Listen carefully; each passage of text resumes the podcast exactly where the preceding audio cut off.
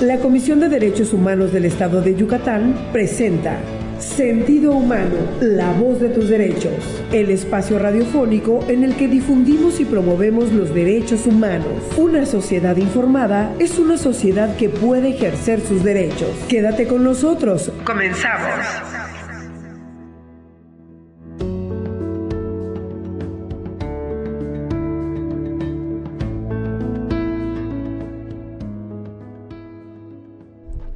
¿Qué tal? Muy buenos días. Gracias por estar con nosotros. Esto es Sentido Humano, la revista radiofónica de la Comisión de Derechos Humanos del Estado de Yucatán. Mi nombre es Lupita Sosa y le doy la más cordial bienvenida en esta nueva emisión. Agradezco que nos escuche como todos los jueves de 10.30 a 11 de la mañana en Amor 100.1 y a los micrófonos me acompaña Charito Rodríguez. Buenos días, Charito. Hola, buenos días a todos. Espero que tengan un excelente día.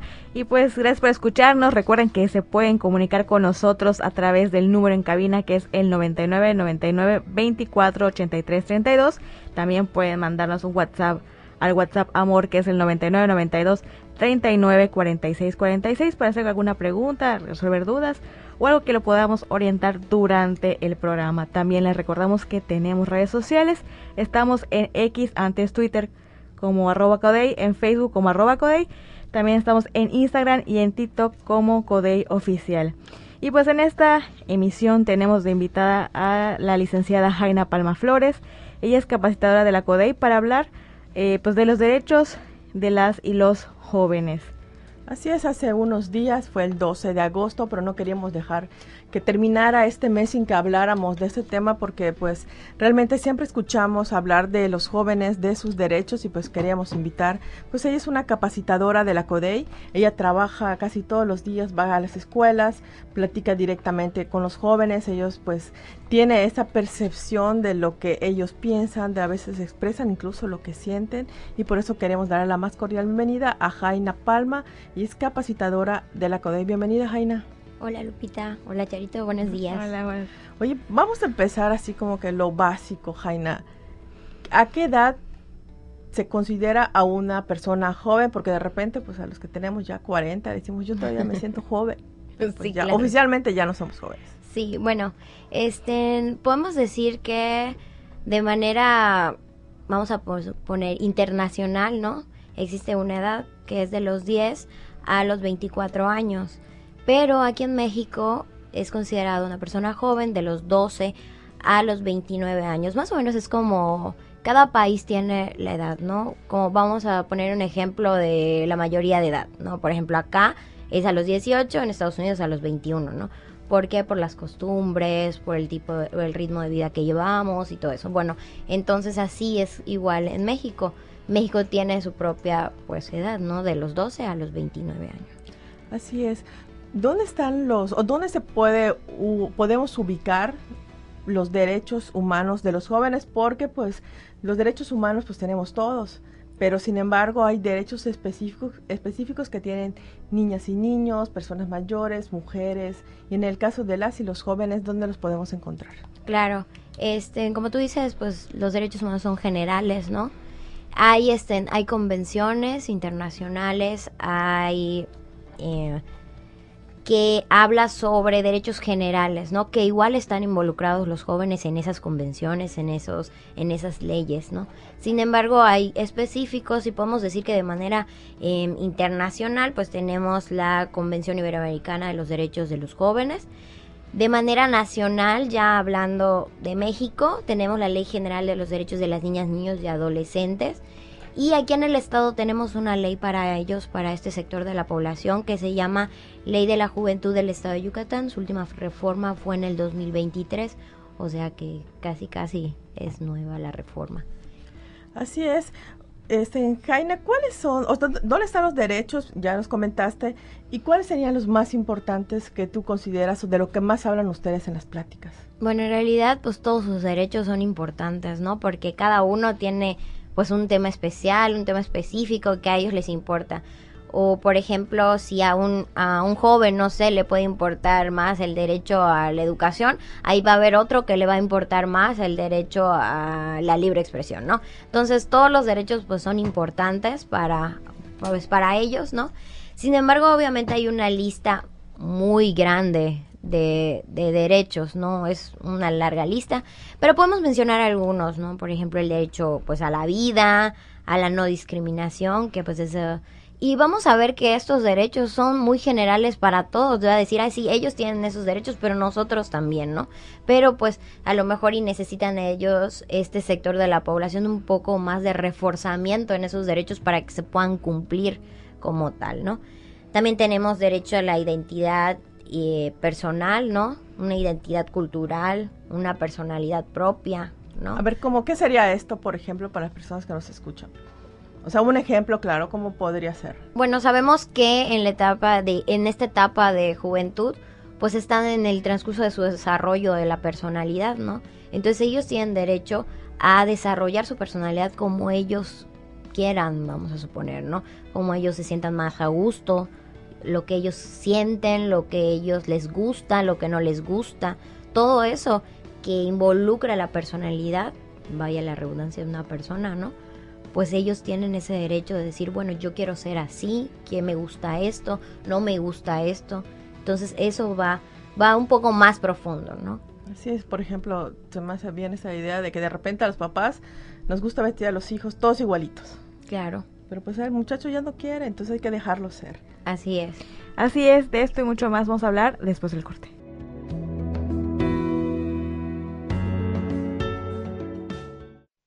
Estás en Sentido Humano, la voz de tus derechos. Regresamos.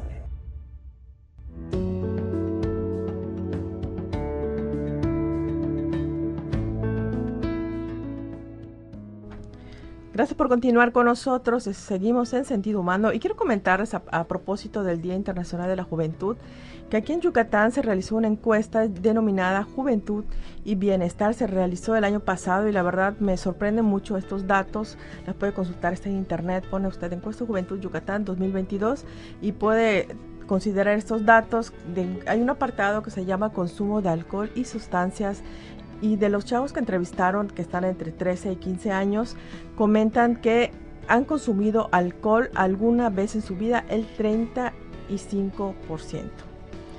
Y algunos, los que han abusado del alcohol alguna vez en su vida, en ese porcentaje está un 9%. Y dice también un porcentaje importante que el 71% inició el consumo de alcohol a los 13 años o antes y el 55% de los muchachos que encuestaron abusó del consumo de alcohol a los 13 años o antes. Son datos importantes que hay que tomar en cuenta y mucho de, o sea, esta información está muy interesante y también hay unos indicadores que dicen cómo influye el tema de la familia, que los papás y las mamás consuman alcohol y que esto también pues potencializa el hecho de que ellos puedan acceder a estas sustancias y pues les invitamos a, a conocer esta información, se la vamos a compartir también en nuestras redes sociales. Así es, y no solo la familia, sino todo lo que está alrededor, sus amigos, compañeros de escuela, en fin, todo lo que está alrededor de ellos también puede influir para pues iniciar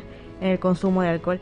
Pues estamos platicando con Jaina Palma, ella es capacitada de la CODEI, y pues estamos platicando de los derechos de las y los jóvenes. Jaina, creo que es una esa pregunta es muy importante porque a veces pues por la edad pensamos que no tienen razón o, a lo mejor están en su momento de locura, en fin. Pero ¿qué tan importante es escuchar a las o los jóvenes en sus opiniones? Muy importante ellos tienen esa capacidad de decisión y como tú dices, a lo mejor y cree, bueno, creemos, ¿no? Muchas veces que están en esa etapa de rebeldía, de pues todavía están en crecimiento, cómo van a cómo ellos van a opinar a lo mejor de algo importante, ¿no? para su vida o o estén o a lo mejor en sus preferencias también, ¿no? Entonces empezamos a decir, nosotros mismos empezamos a tratar de meterle ideas, ¿no? A tratar de imponer nuestras, nuestras decisiones y minimizamos la capacidad de decisión de, de este sector también. Ese sector de la población es muy importante porque si nos damos cuenta es el sector de la población que no se queda callada, es es el sector de la población que cuando hay que luchar por unos derechos o cuando hay que hablar es el primero que alza la mano, ¿no? Entonces si vemos esas cosas que es un sector muy fuerte, debemos de aprovechar esas cosas positivas que tiene ese sector, ¿no? La juventud. Entonces, hacer, eh, darle conocimiento, ¿no? Bueno, si vas a exigir tus derechos, bueno, conoce tus derechos, ¿no? Conócelos, cuáles son en realidad para que puedas pelear por ellos. Y eso es muy importante que pues todos, no no solo los padres de familia o en casa, sino que todas las personas, las opiniones de ellos cuenten, ¿no? Así es, y también que con, con los derechos también hay responsabilidades, ¿no? O sea, que es importante que no solo peleemos por los derechos, sino también sepamos que eso atribuye una responsabilidad. Sí, más, más que responsabilidades, yo les llamo deberes, ¿no? Porque, pues esos deberes todos los tenemos, ¿no? O sea, por cada derecho que tenemos todos, tenemos deberes que tenemos que cumplir, ¿no? Eso es una ley. Por ejemplo, vamos a poner de los jóvenes, ¿no? El derecho a la educación ¿Qué deberes tenía que cumplir con este derecho? Bueno, hacer la tarea, estudiar, llegar temprano, eh, no sé, cumplir con mis horas, ¿no? Eh, obedecer, no obedecer, sino que es respetar a mi maestra, respetar a mis compañeros, todo eso que involucra pues el tema de educación, ¿no? Si no cumplo con alguno de, de estos deberes, pues a lo mejor pues voy a tronar una materia, ¿no? A lo mejor voy a repetir el año. Entonces trae consecuencias no cumplir esos deberes. Sin embargo, no podemos, este, vamos, eh, em, violentar un derecho humano, un derecho de las personas porque esos deberes no, no se están cumpliendo adecuadamente, ¿no? Esos los, los, deberes los tenemos todos, no solo los jóvenes, y eso es muy importante porque de repente vamos a las escuelas a capacitar y nos dicen que eh, vienen a decirles sus derechos, sí, pero díganle igual las responsabilidades que tienen que cumplir pues eso tenemos que cumplir todos, ¿no? No solo ellos. Entonces, sí es muy importante. Y lo vemos así porque, por lo mismo, ¿no? Que caemos en esa etapa de rebeldía, que no hacen caso, que son desobedientes, que entonces decimos, ah, no, pero que escuchen primero sus responsabilidades cuando no son, sino que son deberes, pues de todos, no solo de ellos. Así es, y eh, basándonos en eso, en la CODEI, ¿qué programas tenemos para jóvenes?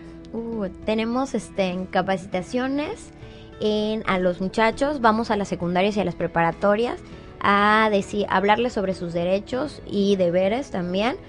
Y les hablamos de un tema muy importante que es la dignidad humana, ¿no? Que ellos conozcan qué es la dignidad humana, que respeten la igualdad entre sus compañeros, que sepan que todos somos seres humanos y eso es lo más importante, ¿no? Para que puedan respetar los derechos.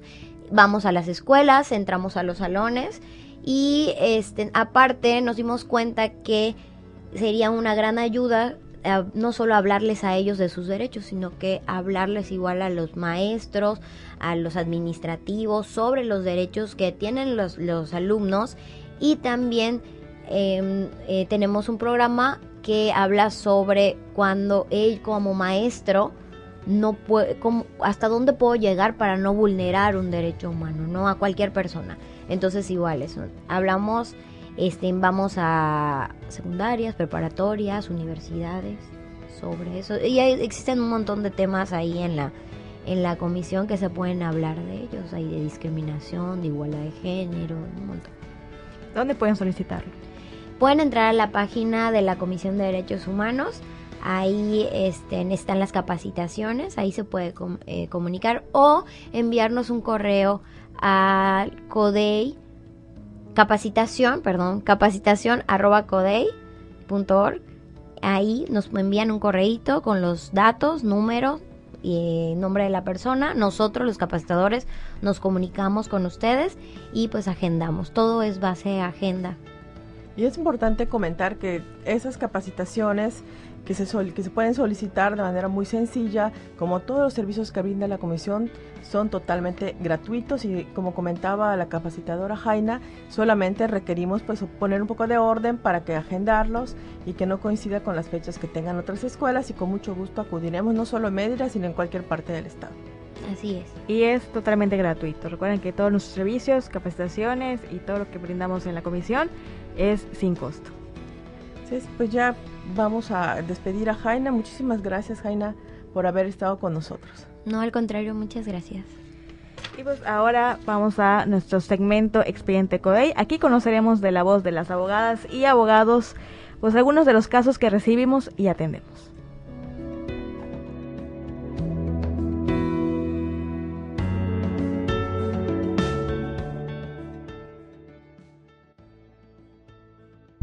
Expedientes Codey. Casos reales. Hola, buenos días. Soy la licenciada Diana Braga, visitadora de, de, la Visitoria de Grupos Vulnerables de Asuntos de la Mujer de la Comisión de Derechos Humanos. Y hoy quisiera compartirles que en días pasados un ciudadano acudió a nuestra comisión a exponer una situación eh, con una escuela secundaria de nuestra ciudad eh, una situación que le imposibilitaba en ese momento la inscripción de su hijo a, la escuela. Eh, nos planteó su problemática, lo escuchamos, eh, se inició un expediente de queja, se solicitaron a las, autoridades educativas su respectivo informe de ley, pero antes que nada iniciamos lo que es el procedimiento de conciliación. En ese procedimiento nosotros citamos a la autoridad eh, a fin de platicarle y exponerle la, situación junto con el, quejoso presente, quien una vez estando en esta, en esta audiencia, las partes llegaron a un acuerdo satisfactorio, se platicó eh, cuál era la problemática que se estaba dando en ese momento y eh, se pudo resolver eh, toda vez de que eh, la comisión, que nada, buscó garantizar el derecho de la educación del menor, del hijo menor del, del quejoso, y bueno, fue, una, fue, un, fue un expediente eh, que se tramitó de manera rápida y eficaz, buscando una solución inmediata, y la solución fue la inscripción del menor a su escuela. Escuchamos a la licenciada Ileana Braga, ella es la visitadora de grupos vulnerables y asuntos de la mujer, pues platicándonos de algunas de los las quejas que hemos pues recibido. Y nos despedimos de Sentido Humano Radio, nos escuchamos el próximo jueves en punto a las 10.30 de la mañana por Amor 100.1. Gracias al Grupo CIPSE, a Julio Valdespino por hacer este programa posible. También agradezco a Lupita por haber estado Gracias, con nosotros. Nos escuchamos el próximo jueves. Si tiene alguna duda o queja, puede llamarnos a, o escribirnos a nuestras redes sociales. Y pues nos escuchamos el próximo jueves en Sentido Humano, La Voz de tus Derechos.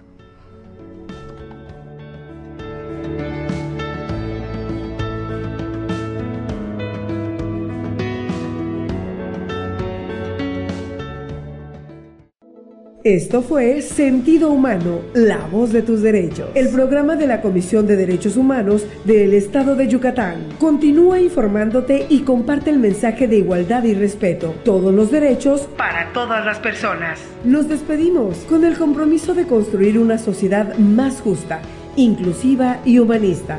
Una sociedad con sentido humano. Hasta la próxima.